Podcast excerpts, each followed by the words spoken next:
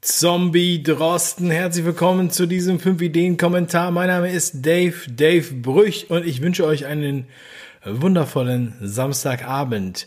Ja, unsere Politik in diesem Jahr, es ist absoluter Wahnsinn. Man kann sagen, ähm, äh, der Titel Zombie Drosten ist wirklich in keinster Weise übertrieben. Es wird ja hier auch von Zombie-Unternehmen die ganze Zeit gesprochen. Ja, also Unternehmen, die im Grunde genommen schon tot sind, aber noch unter uns wandeln. Ja, man könnte auch sagen, sie sind eigentlich ähm, schon 20 Jahre tot, aber werden jetzt erst beerdigt. So.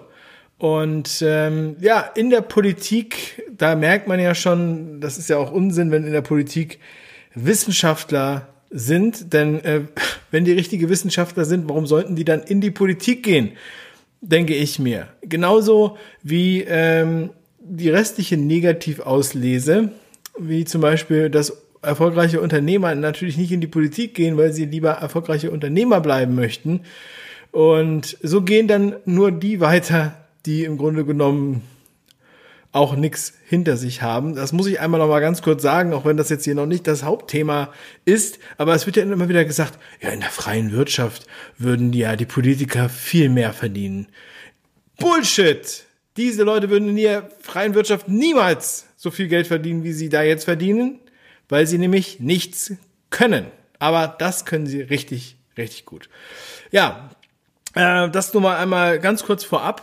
Ähm, ein emotionaler Tag. Ich habe vorhin schon auf Telegram was geteilt. Ich wurde heute interviewt und ähm, war bei einer Demo, weil jetzt gibt's ja die neuen Allgemeinverfügungen und da machen die Demos ja ganz besonders viel Spaß, weil man jetzt dann auch äh, Maske bei, bei einer Demo tragen soll und so weiter. Es ist absolut grotesk, es ist eine Farce, es ist lächerlich absurd und die Herrschenden leiden unter größtem Wahn und dieser ist nicht gedeckt mehr durch äh, auch nur einen Funken von, ähm, ja, sagen wir mal, Evidenz, ja, und die Speerspitze, die, ähm, die, die, äh, ja, Hauptfigur dieser Inszenierung, dieses großen Kabaretts, die ist ein Zombie und fault jetzt langsam weg. Und das ist der Everyone to be a star Virologe, doppelt ausgezeichnet mit dem Bundesverdienstkreuz. Das ist ja mittlerweile äh, äh, so begehrt wie, wie der, äh, der Kuckuck vom Gerichtsvollzieher, muss ich mal ganz ehrlich sagen. Und dann hat er noch einen Grimme-Preis gewonnen.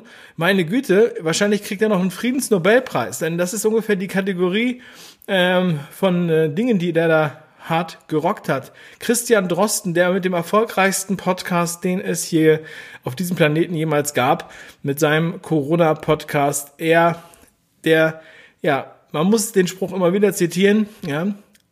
Drosten ist ein Genie, liegt immer falsch, doch irren tut er sich nie.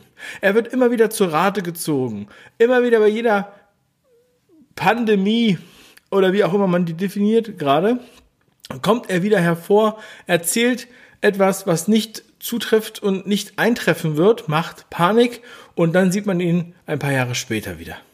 So, das haben wir ja nur alle mitbekommen und schon auch breit und hier und dort erzählt. Aber ich möchte jetzt diese Sendung hier vor allem machen, um darauf hinzuweisen, ähm, was in der Stiftung Corona-Ausschuss Sitzung 22 herauskam. Und zwar hat die sich beschäftigt mit unter anderem Drosten, aber auch seinem britischen Pendant, könnte man sagen, und zwar Ferguson. Ja, ein ähnlich, ähm, ähnlich kompetenter Typ ähm, mit ähnlichen Auszeichnungen und auch ähm, mit auch den ähnlichen Qualitäten, denn er kommt auch immer wieder, erzählt Schwachsinn und dann ist er kurz wieder weg und dann kommt er später nochmal wieder. Aber guckt euch das nochmal in Ruhe an. Und diese Sendung, also diese Sitzung ist so wichtig, dass ich euch empfehle, sie euch anzuschauen oder wenigstens anzuhören. Sie geht etliche Stunden, aber es gibt auch Highlight-Zusammenschnitte, glaube ich. Und ich glaube, KenFM macht auch immer einen, äh, eine Zusammenfassung, die ich auch immer, die ich auch euch sehr empfehlen möchte.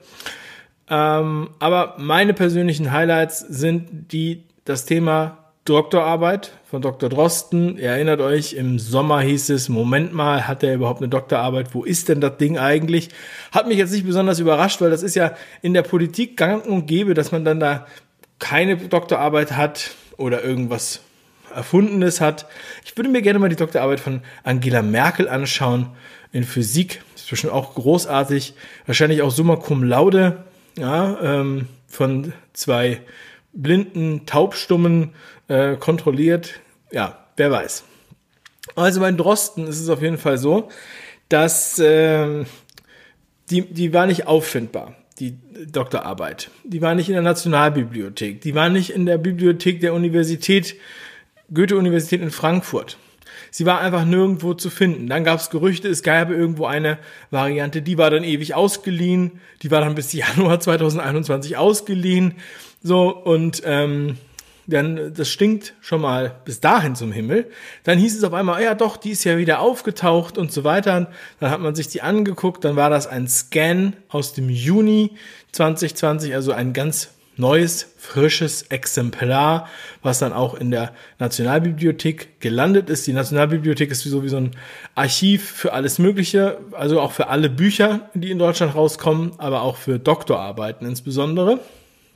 Und die haben das Ding vorher nie gehabt, obwohl es angeblich von 2003 ist, sein sollte. So.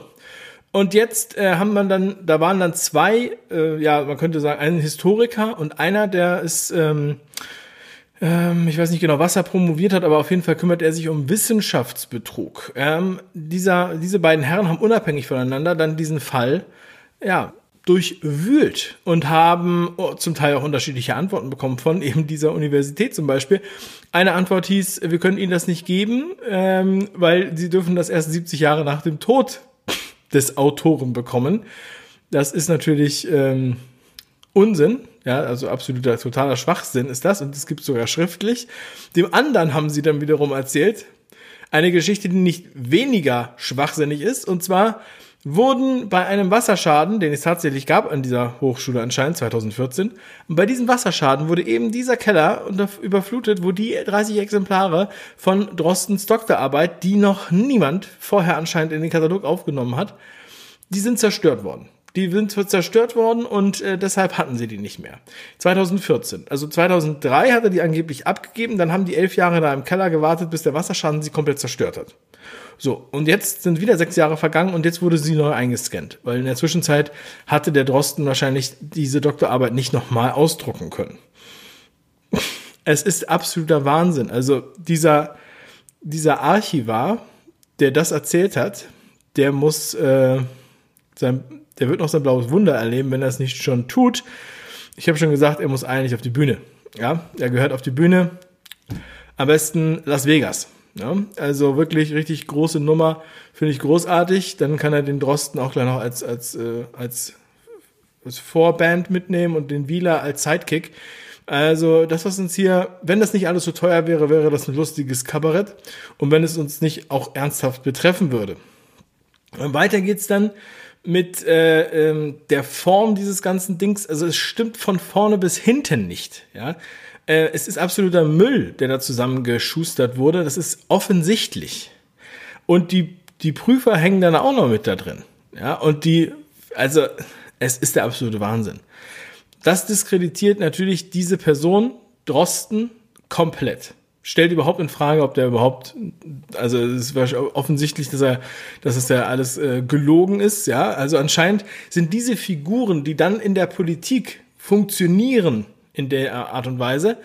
Die sind, ähm, ja, die, die, äh, die haben, die sind noch nicht mal so clever, dass sie wirklich eine Doktorarbeit hinkriegen, sondern da muss man schon lügen, damit die überhaupt noch einen Doktor kriegen.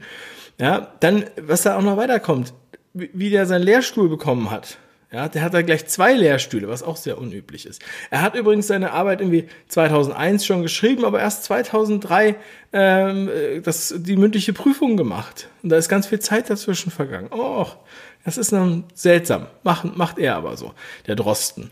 Ja, und ähm, das Ganze, egal was man sich da anguckt, es stinkt zum Himmel. Und das ist ja erst der Anfang, weil danach geht es nämlich dann um den PCR-Test. Und den geht es ja eigentlich auch hauptsächlich, weil der ist ja hier das Fundament dieser ganzen, dieses ganzen Skandals. Und dieser PCR-Test wurde ja von Drosten, eben diesem super mega Star, Doktor, Arbeit, versch verschollene Wasserschaden Drosten, ähm,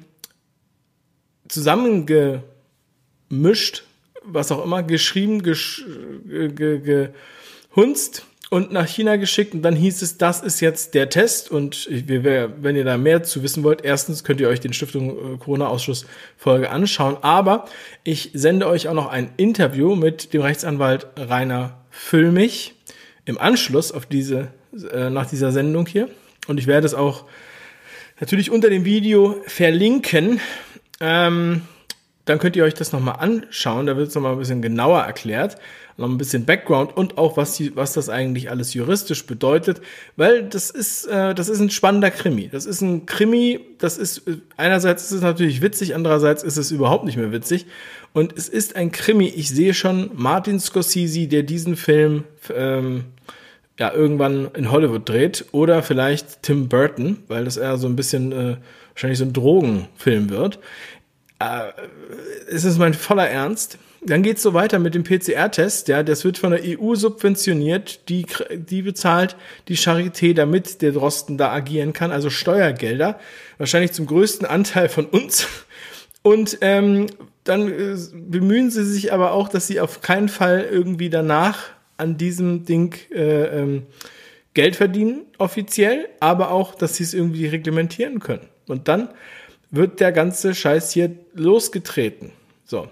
Und abgesehen davon, dass der PCR-Test, überhaupt nicht dafür zugela zugelassen ist, auch nicht vom Erfinder, Erfinder zugelassen ist, eine Diagnose festzustellen, aber trotzdem hier die Grundlage ist für einen Wahnsinn, Wirtschaftsvergewaltigung und Lockdown und die, alles Mögliche. Ja? Und da möchte ich an der Stelle auch nochmal sagen, die Kosten dieses Lockdowns, auch vor allem die Kollateralschäden, sind absolut unglaublich. Und deshalb ist dieses Zombie-Bild auch sehr, sehr gut passend, denn es klebt sehr viel Blut an den Händen dieser Personen und allen, die da mit denen abhängen. Und auch alle, die nach wie vor diese Leute decken, meiner Meinung nach. Die machen sich selbst verdächtig und ähm, also wer da mir noch ankommt und die in Schutz nimmt, der ist äh, entweder besoffen oder Psychopath. Ja? Oder ähm, ja, weigert sich das hier anzuerkennen, was hier tatsächlich für ein Humbug gemacht wird.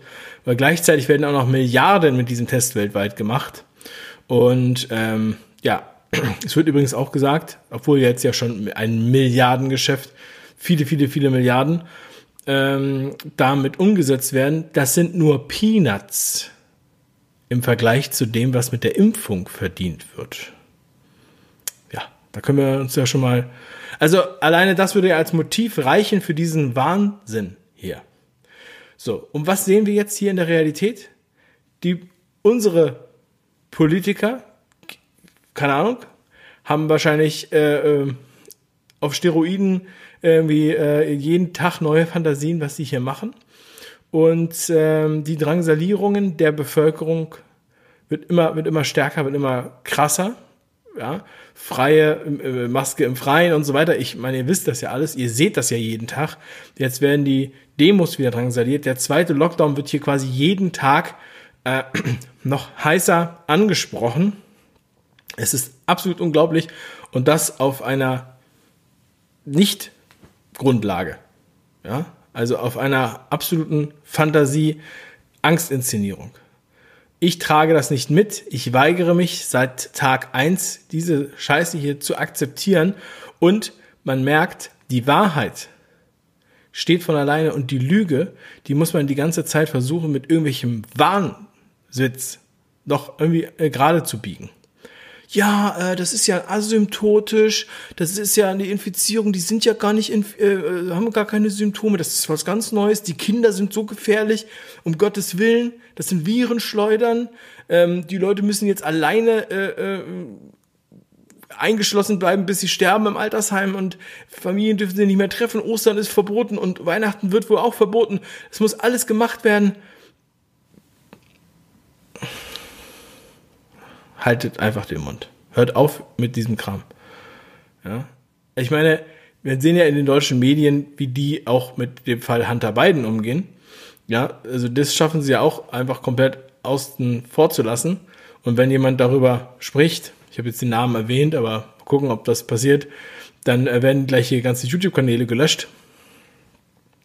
Ähm, ja, dann kann man sich natürlich auch vorstellen, dass dieser Fall vom Drosten hier versucht wird, unter den Tisch zu kehren. Man hat ja auch schon einen Ersatz. Man hat einen Ersatzmann von, vom Helmholtz-Institut, einen Physiker, Mathematiker, also natürlich kein Virologen, ja.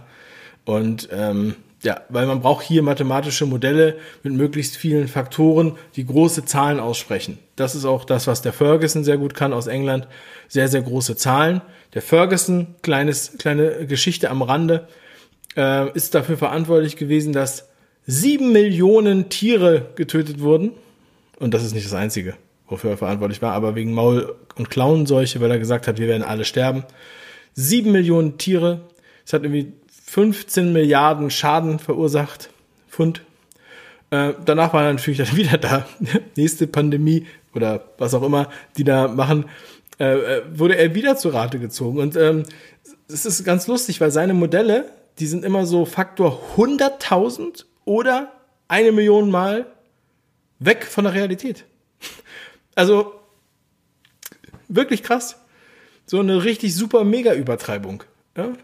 Also ich habe das Gefühl, es erinnert mich an einen alten Mitbewohner, den ich mal hatte, das war ein Koch.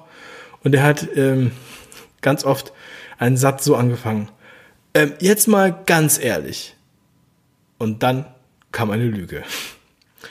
Meine Lieben, das Interview mit Rainer Füllmich wird jetzt hier gleich im Anschluss noch veröffentlicht. Schaut es euch bitte auch noch an. Ich werde es natürlich hier auch noch verlinken, zum Beispiel hier in der Infokarte im Anschluss. Und unter dem Video und im ersten Kommentar werdet ihr es auch finden. Zieht euch den Stiftung Corona Ausschuss rein. Die machen mega gute Arbeit und wir sehen, ja, die Lüge zerbricht und die Zombies werden enttarnt. Die haben Angst. Ich habe immer gesagt, dass die nur blöffen. Die sind nicht so mächtig und die Menschen sind nicht so dumm. Ja. You can fool some people sometimes, but you can't fool all the people all the time.